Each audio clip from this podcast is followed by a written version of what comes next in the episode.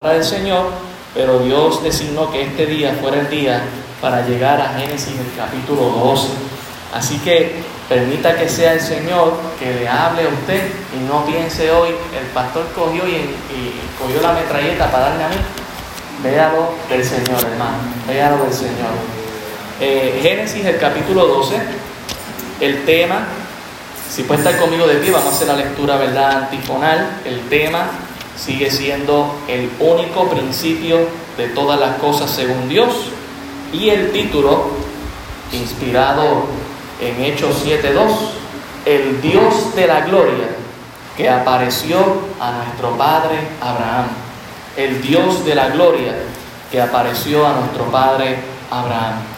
Leemos Génesis 12 del 1 al 9 de manera antifonal. Dice la palabra del Señor, pero Jehová había dicho a Abraham, Vete de tu tierra y de tu parentela, y de la casa de tu padre a la tierra que te mostraré. Verso 2.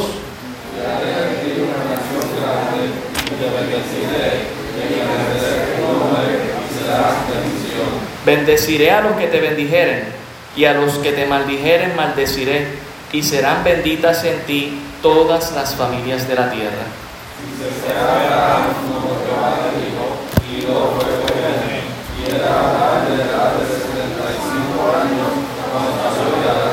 Tomó pues Abraham a Sarai su mujer y a Lot su hijo de su hermano y todos sus bienes que habían ganado y las personas que habían adquirido en Arán y salieron para ir a tierra de Canaán y a tierra de Canaán llegaron. Y pasó Abraham por aquella tierra hasta el lugar de Siquem, hasta el vecino de More, y el cananeo estaba entonces en la tierra. Y apareció Jehová a Abraham y le dijo, a tu descendencia daré esta tierra y edificó allí un altar a Jehová, quien le había aparecido.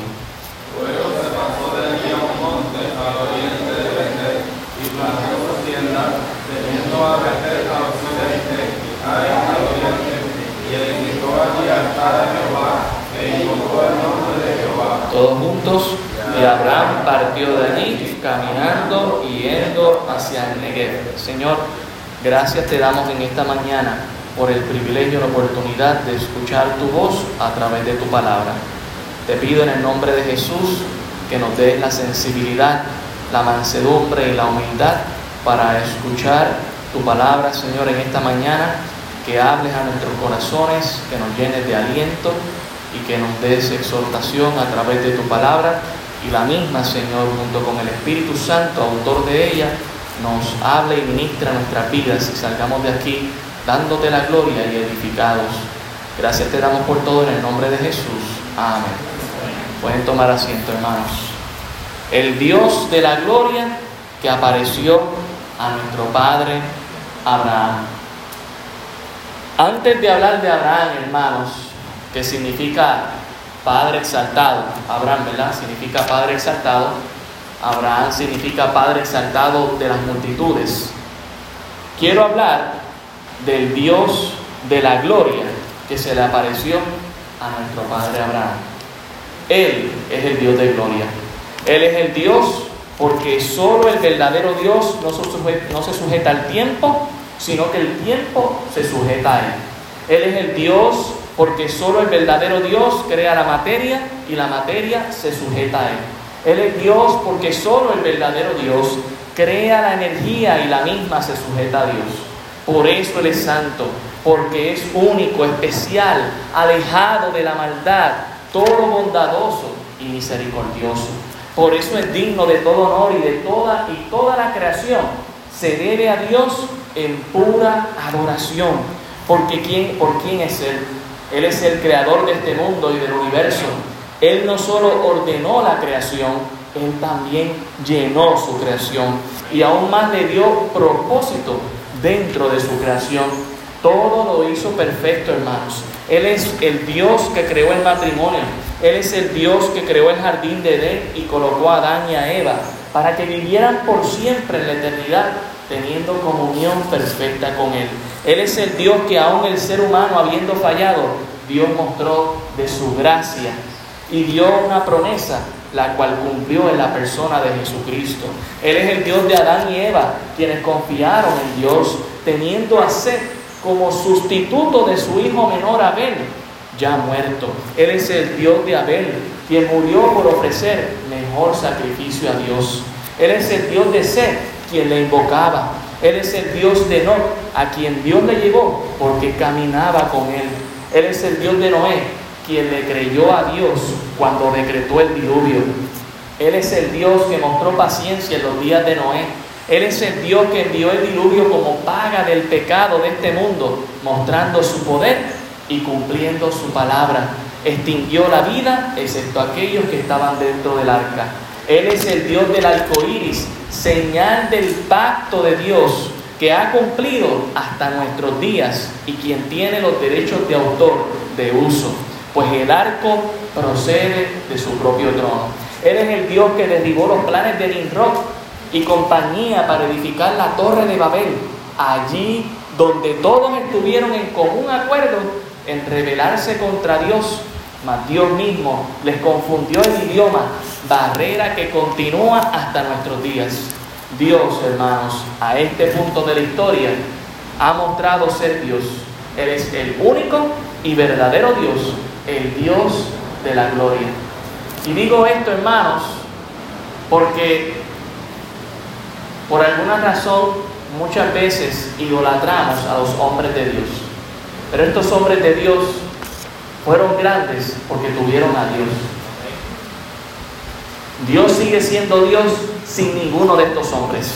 Pero ninguno de estos hombres son lo que son si no fuera por Dios.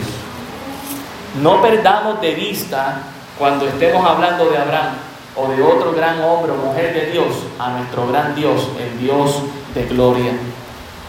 Y hago esta introducción porque vamos a hablar de un gran hombre que Dios usó, pero no quiero que perdamos de vista el majestuoso Dios que le servía. Abraham fue grande porque puso su fe en Dios, pero Dios es más grande porque no necesita Abraham para ser Dios.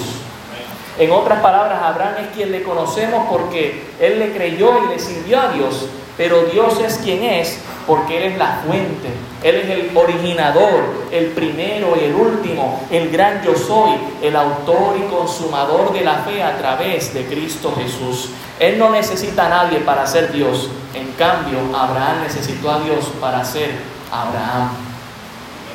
Abraham significa Padre exaltado. Abraham significa Padre exaltado de multitudes o de pueblos o de muchedumbres, pero fue porque Dios así lo quiso. El Dios de la gloria que apareció a Abraham nuestro Padre, ese es el que nosotros no debemos perder de vista. Y en esta mañana, si Dios lo permite, hablaremos de Abraham, el hombre que Dios llamó. Y es importante destacar que a través de Abraham nacen tres de las cinco religiones más grandes en el mundo y las vamos a, decir en el orden cronológico. El judaísmo, el cristianismo y el islam. Lamentablemente dos de, ellas ayer estuvieron en choque y una hoy está intercediendo. El judaísmo fue invadido, ¿verdad?, por el islam y ahí estamos nosotros los cristianos intercediendo. Qué interesante, ¿no? Todos dicen, las tres religiones dicen, procedemos del Padre Abraham. Nosotros los cristianos así lo creemos, ¿verdad? Eh, a través de Abraham y si seguimos la línea, llegamos hasta la persona del Señor Jesucristo, ciertamente. Pero Abraham fue quien fue por Dios. El llamado de Dios a Abraham, hermanos, es muy importante. Y lo vamos a ver desde el punto de, vista bíblico, ¿verdad? Eh, comenzamos ahí en el verso 1 con la gran demanda que hace Dios a Abraham.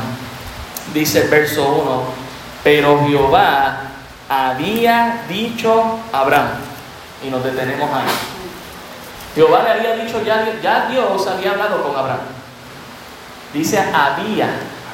Estaba en pasado, o sea que ya había una conversación previa y hasta algunos teólogos piensan que Dios llegó a hablar con el padre de Abraham o con el abuelo de Abraham, ¿verdad?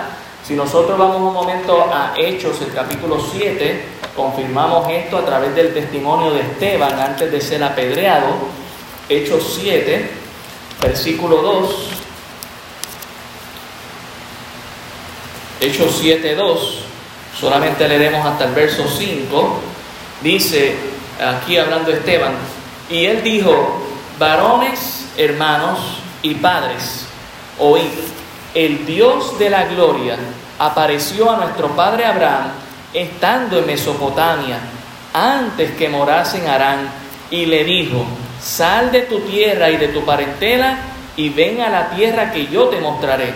Entonces salió de la tierra de los caldeos y habitó en Harán, y de allí, muerto su padre, Dios le trasladó a esta tierra en la cual vosotros habitáis ahora, y no le dio herencia en ella, ni aun para sentar pie, pero le prometió que se le daría en posesión, y a su descendencia después de él, cuando él aún no tenía hijo. Y esto es verdad lo que certifica Esteban aquí de que ya Dios le había hablado a Abraham, se lo había dicho, sal de tu tierra y de tu parentela. Y nosotros vamos a examinar en esta mañana, hermanos, las demandas de Dios. Y vemos la primera demanda ahí en el verso 1 de Génesis 12. Dice, pero Jehová había dicho a Abraham, vete de tu tierra. Esa es la primera demanda, vete de tu tierra. ¿Y qué implica eso, hermanos? La palabra tú implica posesión, no simplemente que estaba en un lugar, sino que en el lugar que él estaba, él lo poseía, era su tierra. Eh, no solo era la tierra donde él vivía, sino que también era su posesión.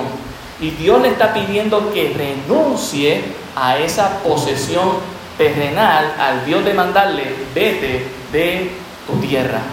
Génesis 11, 28 nos dice, y murió Arán antes que su padre Taré en la tierra de su nacimiento, en Ur de los Caldeos, y tomaron a Abraham y Nacor para sí mujeres, el nombre de la mujer de Abraham era Saraí, y el nombre de la mujer Nacor, Milca, hija de Arán, padre de Milca y de Isca. Mas Saraí era estéril y no tenía hijos, y tomó tarea Abraham su hijo, y a Lot, hijo de Arán, hijo, hijo de su hijo, y a Saraí su nuera, mujer de Abraham su hijo, y salió con ellos aún de los caldeos. Ya que Dios les había hablado, salgan de su tierra y de su parentela, para ir a tierra de Canaán, y vinieron hasta Arán, pero ¿qué hicieron? Se quedaron allí. Ya hemos hablado esto, ¿verdad? En, el libro de Génesis, Dios tiene un problema con, el pueblo que se quiere quedar en un lugar y que no quiere ir a donde Dios le quiere llevar. Y por alguna razón, no nos queda, aquí nos quedamos, Dios. Como que parece que a veces tenemos mejores planes que Dios, ¿verdad?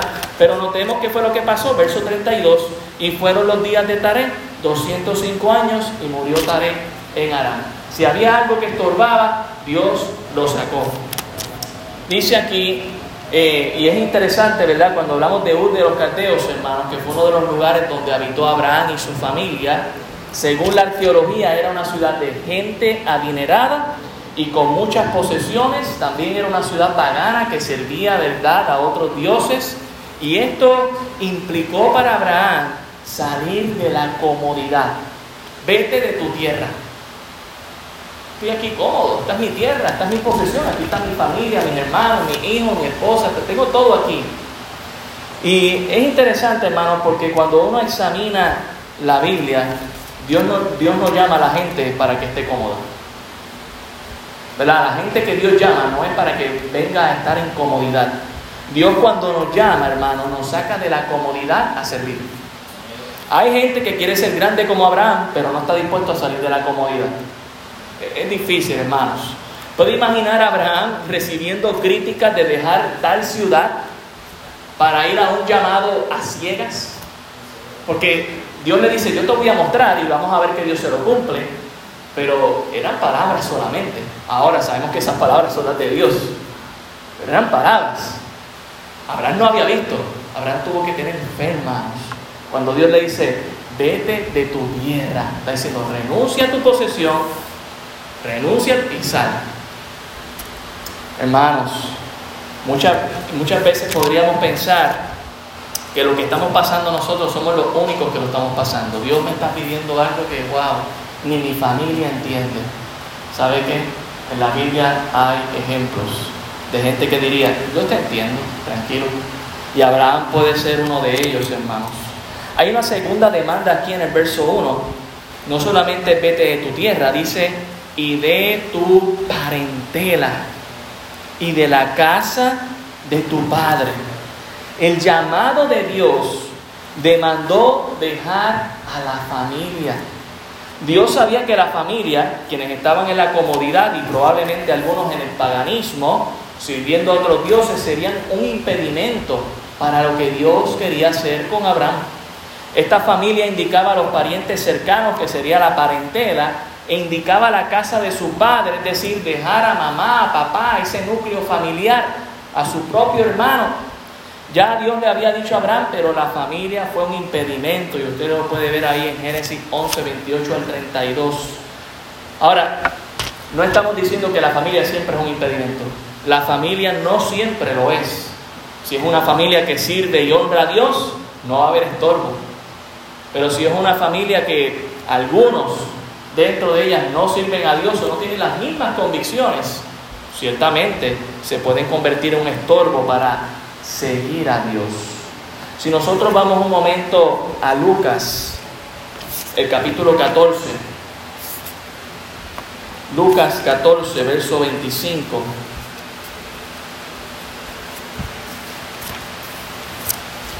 Lucas 14, 25. Jesús dice aquí, ¿verdad? Dice, grandes multitudes iban con él y volviéndose les dijo, si alguno viene a mí, y note lo que dice ahora, y no aborrece, ¿sabe lo que es aborrecer?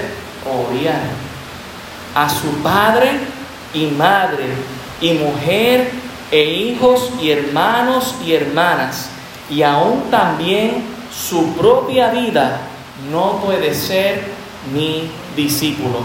Y el que no lleva su cruz y viene en pos de mí, no puede ser mi discípulo.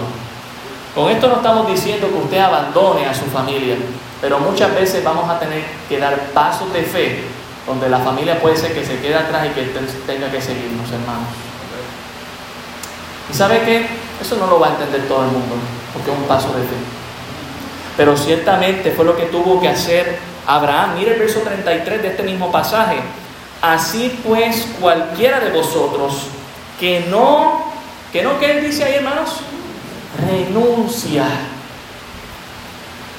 a todo lo que posee. ¿Sabe qué hizo Abraham? Renunció. Renunció a su tierra, renunció a su familia, renunció a sus padres. No puede ser mi discípulo. Ay, hermanos. ¿Sabe qué? A veces pensamos, ¿cómo puede ser si Dios es quien creó la familia? esto no sería un conflicto como que tengo a la familia acá y tengo a Dios aquí aquí dice que tengo que aborrecer a mi familia. No, hermanos, lo que está diciéndonos el pasaje y la palabra aborrecimiento en este contexto es que tengo tanto amor por Dios que se refleja ante mi familia como si los odiara. No es que los odio, no es que los abandono, pero me interesa más Dios, como mi familia no es Dios, pero Dios es Dios. Ante mi familia pareciera que odio a mi familia porque amo a Dios. Y otro pasaje muy paralelo a este nos lo dice Mateo el capítulo 10, verso 34, lo dice de manera positiva, en vez de usar la palabra aborrecer, habla de la palabra amor. Mateo 10, 34 dice, no penséis que he venido para traer paz a la tierra. No he venido para traer paz y no espada. Porque he venido a poner en disensión al hombre contra su padre, a la hija contra su madre y a la nuera contra su suegra. Y los enemigos del hombre serán los de su casa. El que ama padre o madre más que a mí, ahí está en positivo, en negativo lo vimos en Lucas, el que no aborrece. En este caso es el que ama más ¿A quién amamos más, hermanos? Tenemos que tener mucho cuidado, porque puede parecer muy piadoso amar a nuestra familia tanto que no amamos, a Dios más. Entonces tenemos en el altar a nuestra familia en vez de a Dios. Hermanos, quien debe estar en el altar es Dios. Y sabe cómo, no lo digo yo hermanos, sabe cómo Dios quiere que tengamos en el altar a Dios a tal punto que nuestra familia vea que parece que odiamos a nuestra familia, aunque la amamos y la queremos y la cuidamos. Eso fue lo que tuvo que hacer Abraham. Mire, si seguimos leyendo aquí hasta el versículo, eh, el versículo 37 dice, el que ama padre o madre más que a mí no es digno de mí, el que ama hijo o hija más que a mí no es digno de mí. Y el que no toma su cruz y sigue en pos de mí, no es digno de mí. El que haya su vida la perderá, y el que pierda su vida por causa de mí la hallará. ¿Sabe qué, Dios mismo más adelante le pide a Abraham? Su propio hijo. ¿Y sabe qué tuvo que hacer Abraham? Decidir si su hijo era su Dios o Dios era Dios. ¿Y sabe qué tuvo que hacer? Tomar a su hijo y llevárselo a Dios. Pareciera un conflicto, pero no lo es para Dios. Quizás para nosotros, pero no para Dios, hermanos. Cuando Dios le llame a usted a algo, no dude. Dios es Dios. Él es el Dios de gloria que merece, el digno de todo nuestro honor y de cualquier sacrificio. Aunque el Evangelio de Cristo es la paz, el resultado inmediato usualmente va a ser el conflicto, hermanos, dentro de una familia, porque no todos creen. Y aún dentro de las familias cristianas puede haber conflictos porque no todos tenemos el mismo llamado y no todos van a entender nuestro llamado. ¿Puedes imaginar la crítica que Abraham recibió cuando dijo que ya no estaría más con su familia? Abraham, ¿por tú, ¿por qué nos vas a dejar? Nos vas a abandonar, ya no nos amas. Seguramente le dijeron eso. Tú no nos amas, ¿por qué te vas? ¿Puedes imaginar la crítica? Y quizás hasta vestida de, piedad. Y si, tu Dios es Dios, ¿por qué, ¿por qué vas a abandonar a tu familia? Hermanos, tengamos cuidado. Abraham nos enseña con su fe en que en Dios que pudo desprenderse de su familia cuando estuvo dispuesto a sacrificar hasta su propio hijo por la causa de Dios. Y a veces, hermanos, necesitamos sacrificar lo que más amamos. Y eso, aún delante de otros creyentes, va a ser duro de aceptar. Pero nadie, hermanos, nadie tiene derecho ni autoridad de cuestionar el llamado que Dios nos da. Eso es entre usted y Dios. Es a Él a quien nosotros le vamos a dar cuenta. Al final del día, Dios es, digno de que nosotros abandonemos todo con tal de tenerlo a Él. Digámoslo así en las palabras del apóstol Pablo en Filipenses, el capítulo 3, el versículo 7 dice, pero cuantas cosas eran para mí ganancia, las he estimado como pérdida por amor de Cristo. Y ciertamente aún estimo todas las cosas como pérdida por la excelencia del conocimiento de Cristo Jesús, mi Señor, por amor del cual lo he perdido. ¿Cuánto, hermanos? Todo. Y lo tengo por qué? Por basura para ganar a Cristo. No estamos diciendo que sea fácil, pero es necesario. ¿Sabe qué? Es lo que muchas veces tenemos que entender con nuestra fe. Nuestra fe no es simplemente un mero conocimiento aquí. Diría Santiago, muéstrame tu fe sin obras, yo te voy a mostrar la mía con mis obras. Y usa el mismo ejemplo de Abraham. ¿No ves que Abraham fue justificado por la fe cuando llegó a su hijo para sacrificar a Dios? La tercera demanda, hermanos, ya vimos dos demandas. La demanda primera fue vete de tu tierra. Eso tuvo que fue para Abraham tuvo que haber sido palabras difíciles, pero más difíciles aún de tu parentela y de la casa de tu padre. Y la tercera demanda, que se convierte en la primera promesa, en el verso 1 dice, a la tierra que te mostraré. Esa era la tercera demanda. Vete a la tierra que yo te voy a mostrar. Y uno preguntaría inmediatamente, ¿y cuál tierra? Si aquí estoy bien, ¿para dónde más tengo que ir? Este lugar es una ciudad fructífera, aquí yo, Abraham era rico, yo soy rico aquí. ¿Para dónde tengo que coger? ¿Por qué voy a asumir tal riesgo? Tuvieron que preguntarle a Abraham a su familia, a sus parientes, sus amigos, aquí vives bien, mira todas las comodidades que tú tienes. Diría algún cristiano simulando ser piadoso, si Dios te tiene en abundancia, Él no te va a llevar a la necesidad. Pero ¿sabe qué? No olvidemos, hermanos, que de Jesús y Adán aprendemos que es mejor pasar hambre haciendo la voluntad de Dios que tener nuestras barrigas llenas en contra de su voluntad. Voy a repetir eso. Es mejor pasar hambre haciendo la voluntad de Dios que tener la barriga llena en contra de su voluntad. Y eso no todos lo vamos a asimilar, pero ¿sabe qué? Es lo que vemos en las escrituras, hermanos. Dios quiere que nuestra fe nos lleve a ese punto. ¿Dónde está nuestra fe? ¿Sabe qué? Cuando usted lee el libro de Ruth, usted se va a dar cuenta que su familia viajó de Belén hasta Moab porque había hambruna. No hubo consulta a Dios. Esto es lo lógico. Yo amo y quiero a mi familia, vámonos a donde hay comida. ¿Sabe qué pasó estando donde había comida? Murieron. Murió su papá, murieron sus hijos y volvió Noemí con vergüenza. El Dios de gracia y de segundas oportunidades fue bueno con ella. Gloria a Dios por eso. Esa es la redención de Dios. Pero la historia hubiese sido otra si hubiesen consultado a Dios. A veces Dios nos pide cosas, hermanos, que van fuera de la lógica. ¿Por qué Dios quiere a Dios? ¿Por qué Dios quiere al pueblo de Israel en el desierto pasando hambre y, teniendo sed? ¿Por qué Dios permite ciertas cosas y ahí entramos? No, pero si Dios es un Dios de abundancia y, Dios quiere que vivamos en abundancia y Dios quiere que tengamos paz y armonía. Sí, hermanos, pero vivimos en un mundo caído y muchas veces ese mundo caído es el perfecto lugar para Dios probar cuánto le amamos a Él. Dios va a probar nuestra fe, hermanos. Dios probó la fe de Abraham. Acceder a las demandas de Dios requería definitivamente fe en Dios. Pero Dios le alienta, hermanos, con promesas, como también lo hace con nosotros. La fe eh, verdad que tenemos en Dios es la que nos sustenta de la misma manera hoy. A veces Dios nos va a pedir cosas difíciles y duras que otras personas no van a entender. Pero nuestra fe a veces puede llegar a una crisis. ¡Wow! ¿Qué hago con esto, Dios? ¿Cómo podemos mantener nuestra fe firme?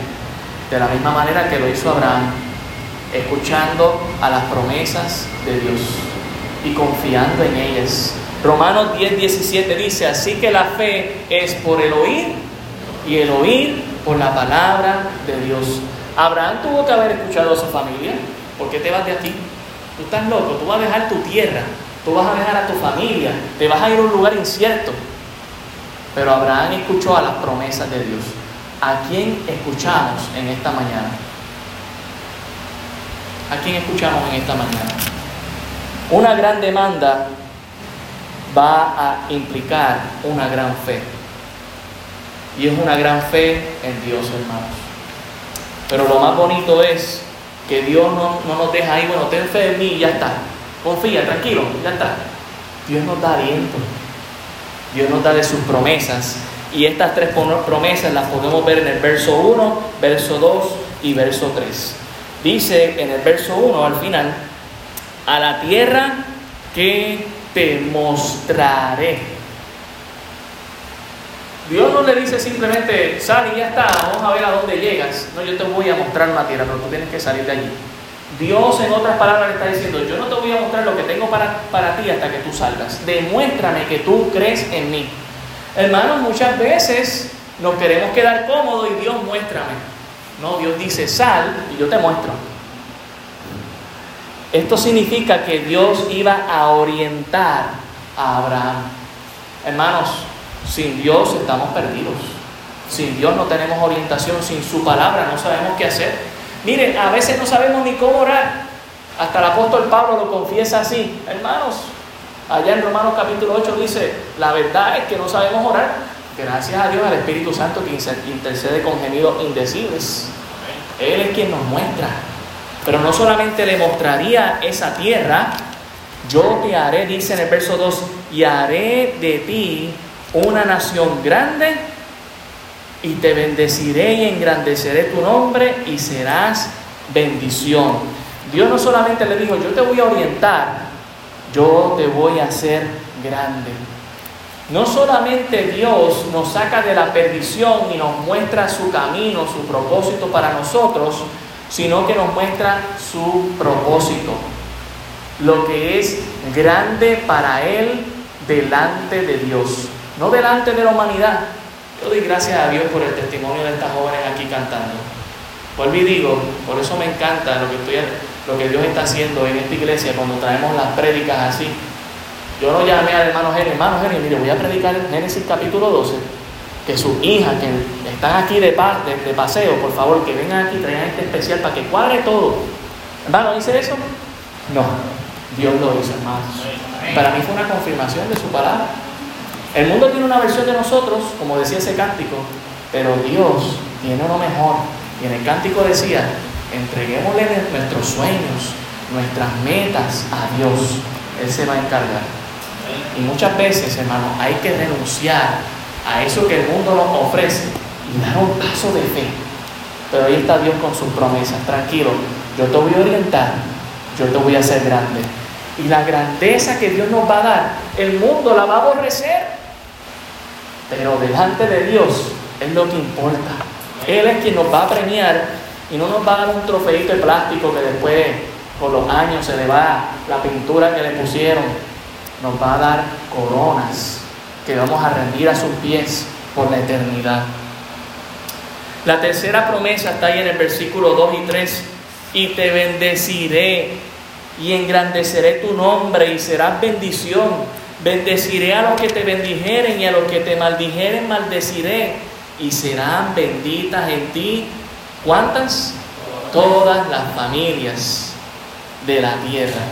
Por eso nosotros los cristianos podemos decir, el Dios de gloria que se apareció a nuestro Padre Abraham, porque somos hijos en la fe de aquel quien en primer lugar puso fe en Dios, que fue Abraham. Hermanos, esto muestra gracia divina, la bendición que Dios da que como dice un pasaje, no añade tristeza, sino que es paz, armonía. Es lo que, es lo que nosotros necesitamos, como hablaba Paco en esta mañana. Jehová es mi pastor, nada me faltará. No nos falta nada porque Jehová es ese pastor. Aquí están las tres promesas. Yo te mostraré, yo te haré, yo te bendeciré. ¿Cómo se aplican estas promesas a nosotros los cristianos? Yo te mostraré. Dios nos ha mostrado el camino a Dios, que es la salvación a través de Cristo. Jesús dijo, yo soy el camino. Él nos ha mostrado el camino al Padre y es a través de Él. Yo te haré. Ciertamente, hermanos, por la gracia del Señor, una vez aceptamos a Cristo, Él nos hace sus hijos. Y no solamente sus hijos, sino coherederos con Cristo, sellándonos con el Espíritu Santo, que es la promesa de que pronto vamos a estar con Él no solamente como ya lo hemos creído por fe, pero un día físicamente. Y yo te bendeciré a mi lado ahora y por siempre y en la eternidad. Una vez venimos a los pies de Cristo, Dios bendice. Y yo sé que a veces cuando venimos a Cristo, hermanos, vienen los problemas, vienen las situaciones, viene la tribulación. Y no nos confundamos, Jesucristo mismo lo dijo, Él lo prometió, en el mundo tendréis aflicción, pero confiar en mí, yo he vencido al mundo. Y esa es la bendición, hermanos. Dios no nos prometió que nos libraría de todas las tormentas, como decía el hermano Ernesto. Dios lo que dijo es que nos iba a llevar a puerto seguro. Y ciertamente así es, hermanos. Dios es fiel. Dios cumple con sus promesas. Dios no simplemente le pidió a Abraham, bueno, pues haz esto, Abraham. Dios le dio aliento. Yo voy a hacer tres cosas contigo. contigo. Te voy a mostrar, te voy a hacer y te voy a bendecir. ¿Y saben que es lo mismo para con nosotros, hermanos? Eso es lo más grandioso de Dios. Usted da un paso de fe en esta mañana y Dios le dice lo mismo. Yo te voy a mostrar, yo te voy a hacer y yo te voy a bendecir. Porque Dios no ha cambiado. Dios no ha cambiado. Abraham se fue como Jehová se lo había dicho, lo vemos ahora en el versículo 4. Imagínense, aunque tuvo que tuvo una gran demanda, también tuvo un gran aliento de parte de Dios con estas promesas. Verso 4 dice, fue Abraham como Jehová le dijo, y Lot fue con él, y era Abraham de, de, 75 años cuando salió de Arán. Tomó pues Abraham a Sarai su mujer y a Lot hijo de su hermano, y, a todos sus bienes que habían ganado y las personas que habían adquirido en Arán y salieron para ir a tierra de Canaán. Y a tierra de Canaán, ¿qué pasó?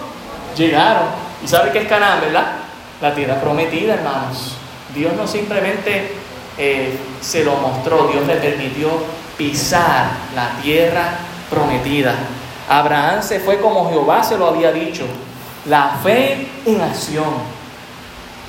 Abraham pisó la tierra prometida y vio lo que Dios le prometió que le mostraría, hermanos. La fe en Cristo, la fe cristiana, no se queda ciega. No vemos, creemos, un día veremos. Ahí está la promesa. Fe es, yo no lo veo, pero yo lo voy a, yo creo en Dios.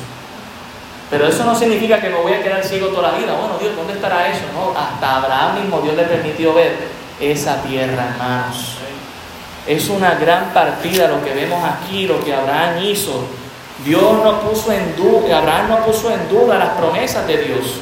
Abraham hizo una preparación. Dice el verso 5, tomó. Tomó todo lo, que, lo necesario para emprender ese viaje. Involucró a su familia, a Saraí y a Lot. Aunque sabemos más adelante lo que lamentablemente pasó con Lot. Y algunas personas se preguntan por qué Lot se involucra en esta historia. Es porque el hijo, ¿verdad? El padre de Lot había muerto, así que Abraham lo tomó como su hijo, siendo su sobrino. Así que era lógico, ¿verdad?, tomar a, a Lot. Pero ciertamente él no fue allá a preguntarle a ellos, bueno, pues miren, este, ¿qué ustedes creen? ¿Obedecemos a Dios o no? Él fue y lo hizo. Ustedes van conmigo. Ustedes van conmigo. Verso 6. Y, pasó Abraham por aquella tierra hasta el lugar de Siquén, hasta el encino de Moré, y el cananeo estaba entonces en la tierra. Y estos detalles son importantes, hermanos, porque recordemos quién está escribiendo esto. Es Moisés. Y Moisés está escribiendo esto al pueblo de Israel antes de entrar a la tierra prometida. Y es la razón por la que está explicándoles, esto es patrimonio de Abraham, nuestro padre. Esto no es de los cananeos que estaban allí. Recuerden que los cananeos estaban allí en rebeldía. ¿Ustedes recuerdan de, dónde procede Canaán? Procede de Can, de quien Dios le había dado maldición a ellos. Pero ellos se rebelaron contra Dios como quiera. ¿Cómo vas a quitar eso? No, eso nosotros lo vamos a tomar. Y ya, ¿verdad? Eso lo habíamos visto en Génesis 10 y también en el capítulo 11. Ciertamente Dios le permitió a Abraham llegar allí, hermano. ¿Y sabe cómo se comportó Abraham allí? No como dueño y señor, como un extranjero, como un peregrino. Era la herencia que Dios tenía para él, pero no tomó posesión de ella, simplemente vio la promesa.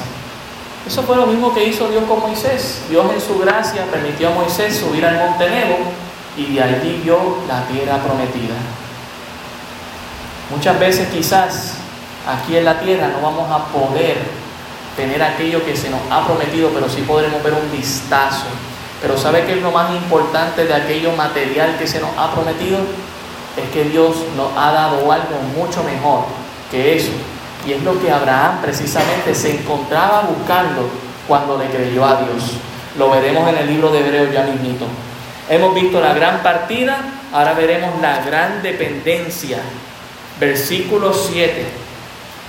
Y apareció Jehová a Abraham y le dijo, a tu descendencia daré esta tierra, no aquella donde tú estabas, esta.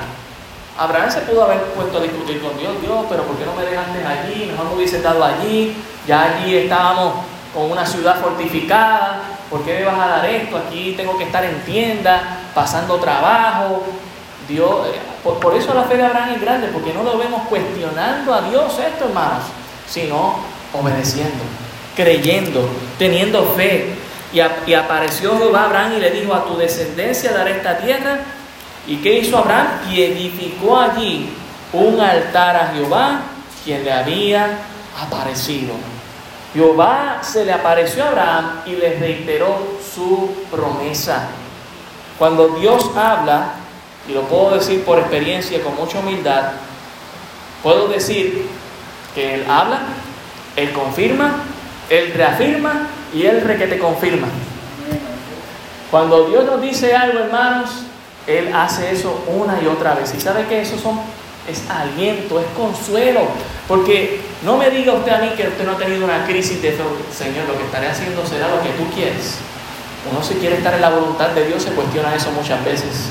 Pero ¿sabe qué hace Dios? Trae aliento, trae consuelo, lo afirma, lo reafirma, lo que te confirma. Ah, esto definitivamente es de Dios. Dios quiere, hermano, que usted y yo nos sintamos seguros con sus palabras. Por eso dice Romanos 10, 17, es pues el oír la fe. La fe viene por el oír la palabra de Dios. No la palabra de otra gente, la palabra de Dios. Por eso Abraham edificó altar allí. Esto significa que Abraham quería volver a tener comunión con Dios. Esa experiencia que tuvo con Dios la quería volver a tener. Es lo que nosotros también queremos eh, tener cada día con el Señor. Por eso nos reunimos aquí, hermanos, porque queremos tener esa comunión con Dios. Betel es interesante, el versículo 8 dice, luego se pasó de allí a un monte al oriente de Betel y plantó su tienda. Noten que ya no estaba en una ciudad, sino de tienda en tienda, teniendo a Betel al occidente y hay al oriente, y edificó allí altar a Jehová e invocó el nombre de Jehová. Notemos la dependencia de Abraham hacia Dios. En todo lugar que iba, que hacía? Edificaba un altar. muchas veces queremos que Dios nos hable, pero no, no tenemos algo para Dios para decir, bueno, Dios, y, Dios nos ha dado eh, la, herramienta de la oración. Y Dios nos ha invitado a que entremos, nos acerquemos al trono de su gracia. Pero muchas veces actuamos como que, como este Dios tenebroso, que si me acerco a Él, no hermano, sabemos cómo es Dios. Si nosotros venimos arrepentidos, muchas veces quizás como la oración del publicano, Dios, sé propicio a mi pecador. Y cuando nos acercamos a Él, no nos tira con piedradas, sino que viene y nos abraza y nos da un beso. Hijo, tranquilo, yo me encargo. Hermanos, vemos la dependencia de Abraham en Dios consistentemente.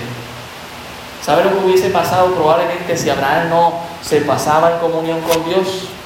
Volvía para huir de los caldeos seguramente. ¿Cuántas veces en el camino a lo mejor su esposa le dijo, pero ¿qué hacemos aquí si allá estábamos cómodos? O le decía, chico, pero porque en esta montaña se mira allí la planicie? Que fue lo que terminó pasando también. Pero ¿sabe qué hacía Abraham? Al final del verso 8 dice, e invocó el nombre de Jehová. ¿Sabe qué significa Betel? Casa de Dios o puerta al cielo. Y es interesante porque Jacob, años más tarde, que es su nieto, eh, duerme una noche en ese mismo lugar y ve una escalera de ángeles bajando y subiendo. Y exclamó Jacob que ese lugar era terrible, era casa de Dios, y le llamó Betel. Jehová estaba en ese lugar, exclamó Jacob. Y ciertamente hemos edificado este lugar para que Dios sienta complacencia y esté en medio nuestro. Pero mejor aún, hermanos, no tenemos que limitar a Dios a este templo humilde, ¿verdad? Que tenemos aquí. Nosotros somos el templo de Dios. Podemos invocar a Dios en cualquier lugar. Dios no se limita a un lugar. Dios está en nosotros y hemos creído. Su Espíritu Santo que nos ha sellado. Ese es nuestro Betel, casa de Dios. Por eso es que tenemos que cuidar de nuestro cuerpo, hermanos, y no tratarlo como un parque de diversiones. Este es el templo santo y bendito de Dios. Y Dios trae la misma bendición que llevó a ese lugar. Hemos visto hasta esta mañana, hasta este momento, ¿verdad? Que en primer lugar realzamos a nuestro, al gran Dios de gloria. Más que Abraham, que fue un gran hombre de Dios, realzamos al Dios de la gloria, a quien se le apareció a Abraham. Hemos visto las grandes demandas que Dios tiene, que implican fe, que implican una gran fe, hermanos, pero ciertamente esa fe no queda sin el soporte de las promesas que Dios nos da y que Él cumple. Y Abraham, por tanto, hizo lo que deberíamos hacer muchas veces con nuestra fe, una gran partida. Y debemos vivir en una gran dependencia, constantemente en comunión con Dios. Ciertamente por eso es que vemos en Abraham un gran legado de fe. Si me acompañan en Hebreos el capítulo 11, y ahí terminaremos esta mañana, Hebreos el capítulo 11, del verso 8 al verso 10, un dato interesante es que el escritor de Hebreos dedica nueve versículos para Abraham y, no, cosa que no hace con ninguno otro. Y mire que habla de Moisés bastante eh, y habla de otros, pero con Abraham fue quien tomó más tiempo. Hebreo 11, versículo 8, dice, por la fe Abraham, siendo llamado, ¿qué hizo hermanos? Obedeció. ¿Sabe qué implicaba no salir? Desobediencia. Y allí estaba cómodo, y allí tenía todo, pero seguía en desobediencia. Por la fe Abraham, siendo llamado, obedeció para salir al lugar que había de recibir como herencia y salió, noten la fe, sin saber a dónde iba. Dios le dijo, yo te voy a mostrar. No sabía dónde iba a ser. La fe, hermanos, es obediencia a Dios. En contra de todo pronóstico humano. Y muchas veces nos van a, no, ¿por qué tú estás haciendo eso? Hermanos, eso es entre usted y Dios. Asegúrese que usted está haciendo lo correcto, obviamente. Dígale a Dios, Señor, déjame saber si esto es tuyo. Y Dios va a contestar, lo va a hacer claro, como ya hemos dicho antes. Pero la fe implica obediencia, hermanos. ¿Estamos obedeciendo a Dios? Quizás nos hallamos, como en un punto se halló Abraham y su familia, en un de los caldeos o en Arán. Pero Dios no quiere, no nos quiere ni en un de los caldeos ni en Arán, nos quiere fuera, vete, sal, Quizás nos hallamos con la familia, y la familia es tremenda y es bendición de Dios. Pero ¿sabe qué? Vete tu tierra y tu parentela, dice la palabra del Señor. La fe es obediencia, hermanos, en contra de todo pronóstico humano. Verso 9 dice, por la fe habitó como extranjero en la tierra prometida, como en tierra ajena, morando en tiendas con Isaac y Jacob coherederos de la misma promesa. La fe no solamente es obediencia, es actuar creyendo a pesar de las pruebas. Según, mire, y, lo sabemos porque más adelante lo veremos, ¿verdad? Que habrán cuestión algunas cosas. No era un hombre perfecto como usted y yo tampoco lo somos. Fue un gran hombre de Dios, pero vinieron crisis de fe a su vida y quiso ayudar a Dios en muchas ocasiones. Pero ciertamente en estos momentos, ¿verdad? Lo que hemos visto del pasaje, él fue a ese lugar y habitó en tiendas, hermanos. Y habitó como un extranjero, como un peregrino. ¿Sabe qué, hermanos? Más adelante en el futuro nosotros vamos a ser dueños de esta tierra. Estamos, ¿sabe cómo ahora diría el apóstol Pedro? Como extranjeros y peregrinos. No nos aferremos a esto. Dios lo va a destruir, a hacer añicos.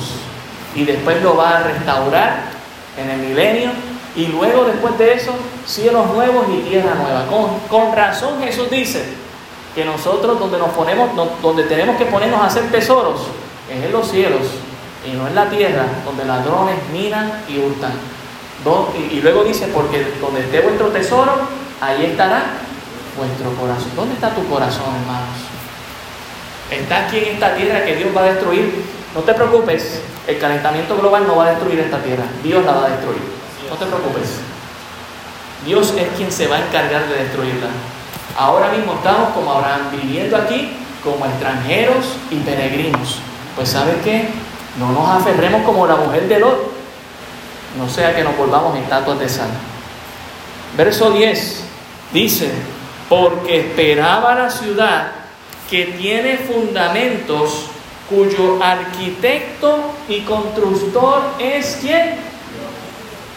Al final del día, hermanos, la fe es esperanza en un futuro mejor que nuestro presente. ¿Y sabe qué? Abraham vivía muy bien en uno de los caldeos, pero él dijo, lo que Dios me va a dar es mejor. y no los tuvo mientras vivió aquí en la tierra, parecería que vivir en tiendas no era el futuro mejor, parecería que tener conflictos con Lot, su sobrino, no era lo mejor, parecería que eh, la promesa que Dios hizo, que en un momento dado, casi por 20 años, no se cumple, pareciera que tampoco no es mejor, pero Dios cumple. Y, Abraham al final del día podemos decir, él le creyó a Dios. Por eso el escritor de Hebreos exalta la fe que tuvo Abraham puesta en Dios el Dios de la gloria, hermanos. Dice aquí, porque esperaba la ciudad que tiene, eh, eh, tiene fundamentos, cuyo arquitecto y constructor es Dios. Hay muchos memes por ahí acerca de la arquitectura y yo no quiero ofender a nadie que esté estudiando eso, algún primo, sobrino que tengamos en la familia, pero la realidad es que la arquitectura parece que hoy en día como que no es tan buena como años atrás. Hoy en día hacen cosas que se derrumban de nada, cosas de papelito. Qué bueno que podamos poner nuestra confianza en alguien que es Dios, que lo que está construyendo no va a durar unos cuantos añitos, no va a ser removido por un terremoto o por un volcán, va a durar para siempre. Y esto no es algo espiritual, esto es algo real que Dios va a hacer, hermanos la nueva Jerusalén que descenderá del cielo de Dios, una ciudad llena de oro. Eso no es algo espiritual, eso es algo real que Dios va a cumplir. La fe es la esperanza en el futuro con Dios. Cada vez que llueve en casa y cae una gotera, yo digo, Señor, yo sé lo que me espera. Cielos nuevos y tierra nueva en una casa que no va a tener gotera. Usted podrá tener una casa buena, pero la gotera siempre llega tarde o temprano. Pero sabe que lo que Dios va a construir no le va a dar gotera nunca más, hermano. Dios dice que es, Jesús mismo dijo, me voy pues a preparar morada. Y a mí me encanta pensar, esto, esto es un pensamiento personal, esto no necesariamente es algo bíblico. Si Jesús en seis días y seis noches hizo esta gran creación, ¿qué no estará haciendo en dos mil años que ha pasado? Lo que Dios está haciendo, hermanos, es la fe donde nosotros debemos poner en Dios, es esa esperanza en un futuro mejor con Dios. No en el presente, en un mundo, en un mundo tan banal y tan pasajero. No vale, la, no vale lástima. Es mejor pasar necesidad y hambre en esta tierra y hacer la voluntad de Dios que estar con nuestras barrigas llenas y satisfechos pensando, ah, aquí esto es lo que Dios quería en la abundancia. Puede ser que Dios te dé un momento así de paz y, Salomón dice disfrútalo y qué bueno que lo tienes. Y no digo que no nos rebelemos en contra de la maldición del pecado y, y busquemos buenas vidas. Pero esta mañana leímos de otro pasaje que me trajo confirmación. No nos afanemos por eso. Dios sabe que tenemos necesidad de eso. Dios suple a esas necesidades. Usted tenga fe en el Señor y salga por fe. Confíe en Dios. Gente le va a cuestionar su fe, hermano, en Dios. Usted siga confiando en el Señor. Dios no le va a fallar. Recuerde sus promesas. Haga una gran partida. Dependa de Dios. Y recuerde que usted no es el único. Allá en Primera de Pedro, el capítulo 5, el verso 9, dice que los mismos padecimientos se van cumpliendo en nuestros hermanos en todo el mundo. Ciertamente Dios conoce nuestras necesidades. Dios sabe nuestros anhelos. Renunciemos a ellos porque Dios nos ofrece algo mejor. La fe es obediencia, la fe es actuar creyendo a pesar de las pruebas, la fe es esperanza en un futuro mejor con Dios. Creámosle a Dios y no a este mundo que no nos puede ofrecer nada bueno ni seguro. Oremos. Señor, gracias te damos por tu palabra. Ella es viva y eficaz. Y ciertamente, Señor, tu Espíritu Santo y tu palabra en esta mañana, estoy seguro que ha hablado en nuestras vidas. Quizás estamos lidiando aún con las demandas que tú haces a nuestra vida. Demandas de fe. Danos la fortaleza, Señor. Que podamos sostenernos en tus promesas en esta mañana. Que puedan venir a nuestras mentes, Señor, cada promesa que tú nos has dado.